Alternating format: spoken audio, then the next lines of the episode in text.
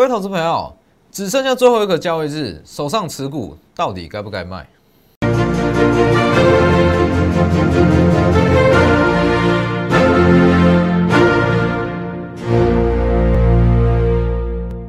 各位投资朋友好，欢迎收看真投资，我是墨图分析师钟国珍。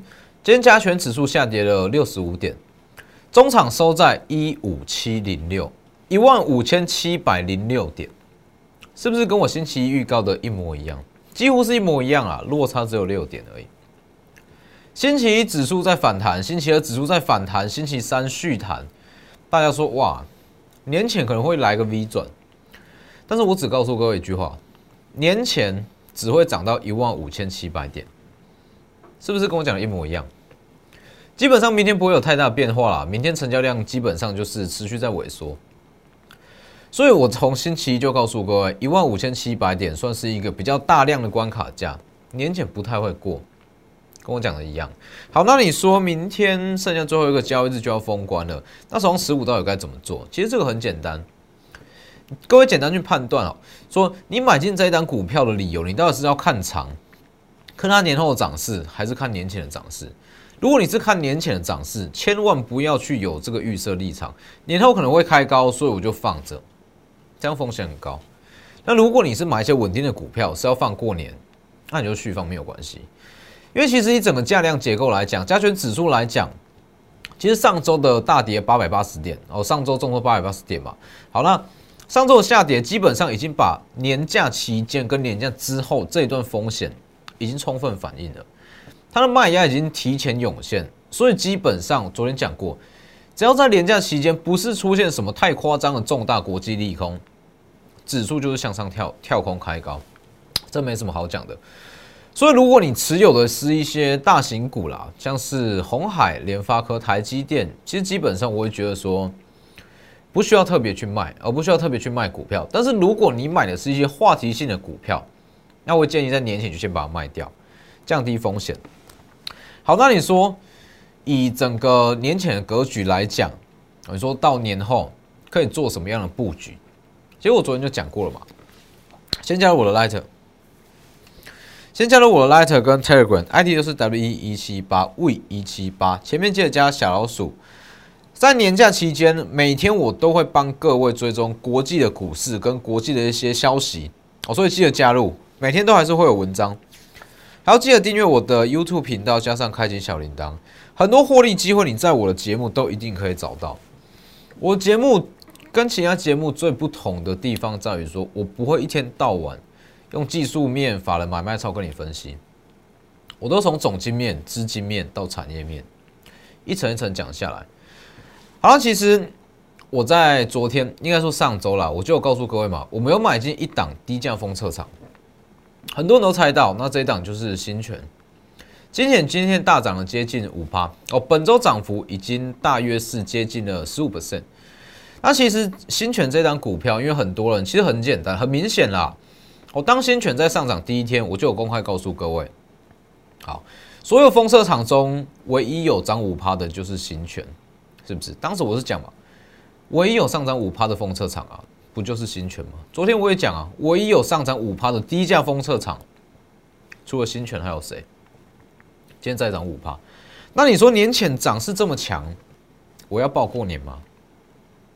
其实这个东西我会觉得说，本来先选这张股票，我预计是要报过年没有错，但是既然它的股价已经提前反应了，我反而会在年前把它卖掉。我等下再分析给各位听。哦，先看一下加权指数。以加权指数来讲的话，你各位去看哦，今天收盘是多少？一万五千七百零六点，跟我预测的一模一样。二月一号星期一，我是不是就讲过了？年前涨到一五七零零，年后开高。很多人会觉得很奇怪，老师你没有用任何的技术指标，在你的线图也看不到任何均线，怎么做出这样的判断？我告诉各位，就算你去看任何技术指标，你也绝对没有办法估算出它会刚好落在一五七零零上下。这一定要整个资金环境搭配上法人心态跟价量结构才有办法。我的逻辑很简单，各位去看一下。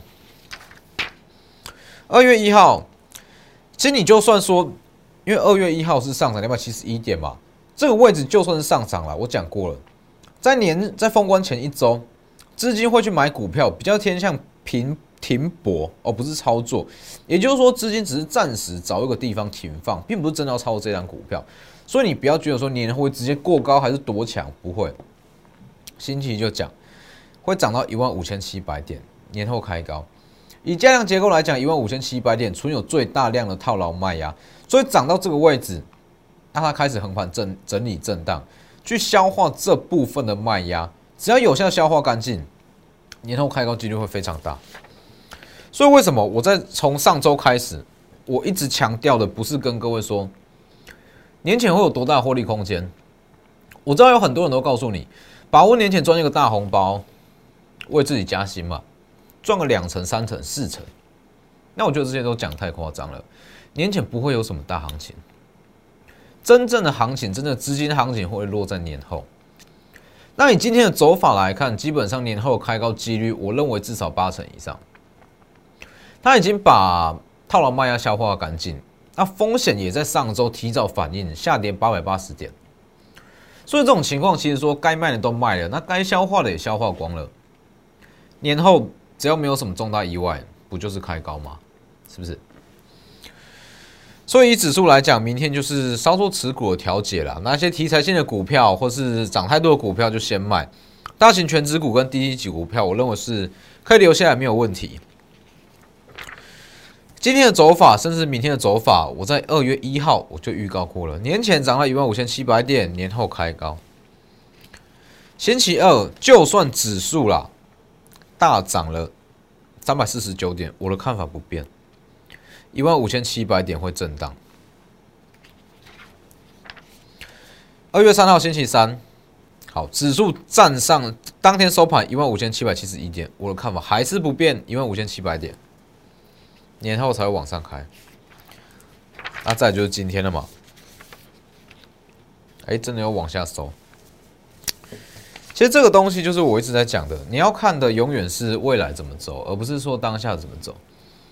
你去用任何技术线图、技术指标发了买卖超，你看的都是当下的东西。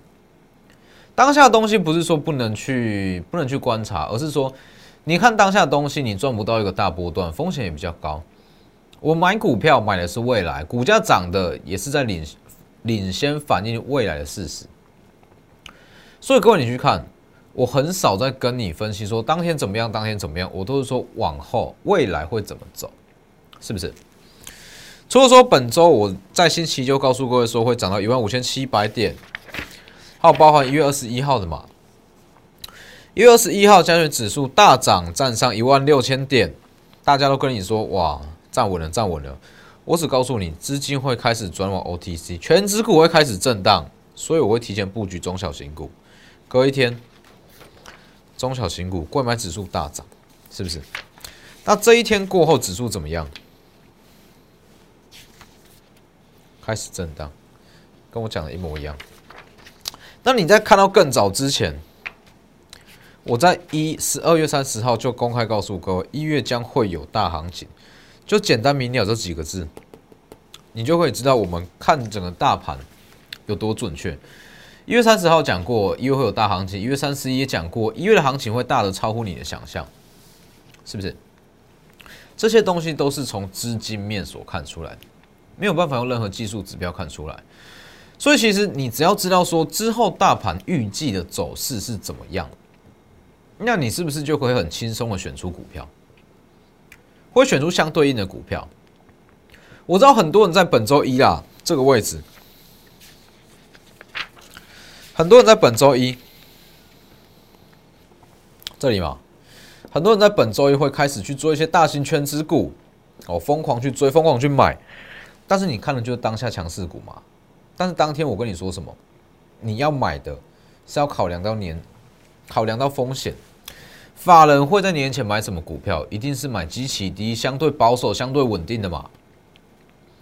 所以你看大盘，你绝对不能用当下盘势。那去分析出你要买什么样的股票，所以当时其实，在上周就已经讲过，本周指数会震荡，资金不会再去买一些很强势的中小型股、题材股绝对不会。买的是营收稳定、业绩稳定、稳定在成长的低基期股。所以上周我去买一档，我讲过了，我上周都有讲过哦。我去买一档低价封测厂，它的股性很牛皮，一般情况大家不会去注意，但是这种股票就是在封关之前我要的股票，法也是法人会进场的股票。三二六是新权啊，是不是？新权其实以一般情况来讲，它是被定位成股性很牛皮，不会动。但是你去看一下哦，为什么我会选新权？很简单，它在封测厂中营收营收不是特别亮眼，但是很稳定哦，不会大起大落，基期又低，上涨空间还大，法人会去买这种相对稳定的股票啊。所以你去看这一天嘛，各位去对照一下哦。指数在下跌，指数这样往下跌了八百八十点，新权相对抗跌这一段相对抗跌，当指数开始横盘整理震荡往上冲，十趴不多啦，但是我觉得这种操作这种稳定性，在年前赚一个红包刚刚好十趴。那新权它主要是做车用 MCU 的测试大厂，大家知道吗？现阶段车用晶片非常缺货。那车用晶片缺货，大家第一个联想到的可能是可能是一些车用晶片的厂商，但是大家要知道，以台厂来讲，车专门在做车用晶片的厂商非常少，很少这种专门的产线。就算是联电好了，联电在车用晶片这一块占联电的营收比重也不到五 percent，不到五 percent 哦。那这种情况，你要怎么去找出说哇，车用晶片大缺货，什么样的股票受惠？找不出来啊。那你换个角度嘛，车用晶片缺货，那一些 MCU 车用 MCU 的测试厂、封测厂，不就相对会受惠吗？这里车用 n c u 测试大厂，车用晶片大缺货，我认为它会是最大的受惠者，对不对？大家看到车用晶片缺货，只会想哇，哪一间厂商在做车用晶片？我想到的是。哪一间厂商有在做车用的封测？是不是新权啊？营收稳定，基期低。昨天涨五趴，今天再涨五趴，接近五趴了，四趴以上。从四十三元开始买，上周四三元这个位置开始买，上周先买，那本周新会员也买四三元，就这一段布局。这段布局后连了两根十趴，不就是年前的一个小红包？小红包了，因为这个东西我不会把它当成是主要操作标的，算是年前稍微做一些操作。我们真正要赚的是放在年后。我讲过很多次了。那其实以新权来讲，哦，为什么？因为我今天在我的盘中，在我的 Telegram 有发布嘛。新权预计我本来是要报过年，但是以今天的走势来讲，因为说这几天的走势来讲，我决定把它获利出场。为什么？这一段涨势。本周新权已经大涨了十五趴，已经涨了十五趴。我认为它已经充分反映了年后它开高机会。这个道理很简单，指数下跌八百八十趴，它是反映年假期间的风险跟年假后可能出现的风险提前反应。那相对的新权，它在本周大涨了十五趴，我认为它也是提前反映它在年后可能开高几率。所以这种情况。我反而会卖掉，所以其实做股票就是这样嘛，不是说墨守成规，哎，什么时候一定要卖，什么时候一定要买。像原本我们新权，我本来预计是年后才会跳空开高，直接过高，没想到在昨天直接过历史新高，直接创历史新高，今天又在涨。那既然股价提前反应了，我不就先去把它卖掉吗？这个道理很简单啊。就是它的风险已经大于它可能发生的报酬，也许啦，我不卖掉，也许我不卖掉，在这个大约是四十八元上下，我如果说可能说今天卖或是明天卖，哦，如果在这个位置我没有卖掉的话，也许年后它还会在往上开个五趴、六趴都有可能，因为很强势嘛。但是我为了要去赚这三五趴的获利，我冒着是长达十一天。的休假，股市不开盘，七个交易，足足七个交易日不开盘，我没必要去冒这个风险，所以我在这边公开告诉各位，因为当时我有讲，好，低价的封测厂预计要报过年，但是本周的涨势，我决定不报过年，我先获利入袋，好让我的会员赚一个红包。那你说，那既然说新权已经获利了大约是十到十五趴，四十三元到四十八元，我要把它获利出场，那年后有什么样的规划？年后规划很多，这是其中一档。昨天讲过了。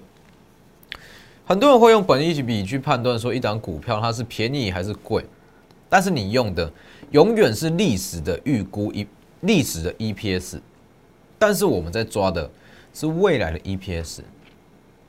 所以为什么你去判断一档股票是便宜还是贵，买进后却不会动？那我去看买进后它就会上涨。同志跟精彩，我相信啊，八成的投资人在同一个位置哦，八成的投资人会去选精彩，为什么？股价低啊，那它又还没有上涨，营收又好，我不选精彩去选谁？是不是？问题是你没有看到的是它后续的营收。那这一档股票我讲过了嘛？我不会讲太明，但是消费性电子今年全年哦，今年全年预估 EPS 十二元，股价不到一百五十元，是不到哦，不是一百五十元哦，不到一百五十元，我们不用做太详细的计算。我我就这样看一下它的股价，全年预估 EPS EPS 至少十二元，那配合上它产业的平均值，至少啦，出估两百元以上，它的价值在两百元以上，那你随便去算嘛，不到一百五十元的股价涨到两百元，随便保守估计好了，保守估计至少三成获利，不是吗？年后这种股票一大堆。我们都已经选出来了，只是说我觉得说没有必要了，没有必要去为了这个三五趴的获利，那去冒这个长达七个交易日不开盘的风险，没必要哦。所以这些东西我都会在年后一档一档操作，可能第一个交易日我就会开始进场去买了。所以如果想要跟上年后行情，也是把握机会，直接哦私讯私讯或是来电，直接在年前提早卡位。其实这个东西很简单。我们在预估营收，精彩跟同志就是很好的例子。我再给各位看一次哦，精彩，十二月三十号公开送各位的元旦礼物，没错嘛？很多人都有猜到。十二月三十一上涨，一月四号上涨，一月五号上涨，一月六号开高走低，我持续看好，当时就公开了嘛。一月七号再涨五趴。好当大家觉得说哇，它要喷出了，我逢高获利出场，为什么？大家都知道它营收很好啦，大家都知道的事实，有什么好买的？隔天下跌，昨天法说会后又跌七趴，没错嘛？有没有很漂亮？一月七号出场，震震震震震，法说会后下跌，今天又在下跌。那同样的东西，你去看哦。在这个位置，大家一定会觉得说，哎，开始在震荡整理，可能会有下一波攻势，或者说在这个位置因为想要去低接，但是我都没有告诉各位可以去低接。那相对的，同志，很多人觉得说它的营收不比金彩好，那我它已经涨了四成，这个位置为什么还能买？但事实就是它未来获利比成金彩好。一月十六公开嘛，当时我们是在两百六十开始布局。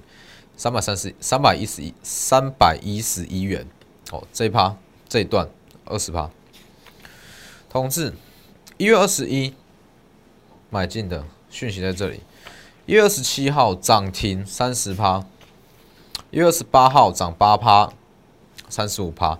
那我公开告诉各位，这一段我们逢高获利出场，我会静待买点，因为它长线我是持续看好，只是短线上我先获利一趟三十五趴。隔天怎么样？大跌，隔天马上大跌，这里卖，马上下跌。所以其实做股票就是这样嘛。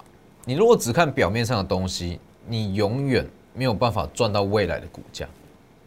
你一定是看未来的东西，未来的营收，才有办法去赚到未来的股价。所以刚刚所讲这一档，这算是其中的一档啦。这一档消费性电子全年预估 EPS 十二元，股价不到一百五十元，光是这一档预估获利三成以上，准确度多少？各位自己去看一下我的同志、爱普、金利科、金彩这些就会知道。我们的预估获利都是预估 EPS 啦，确实有去做产业分析，去这这一项产业去实地拜访，准确度非常高。这只是其中一档，其中一档预估获利就是三成。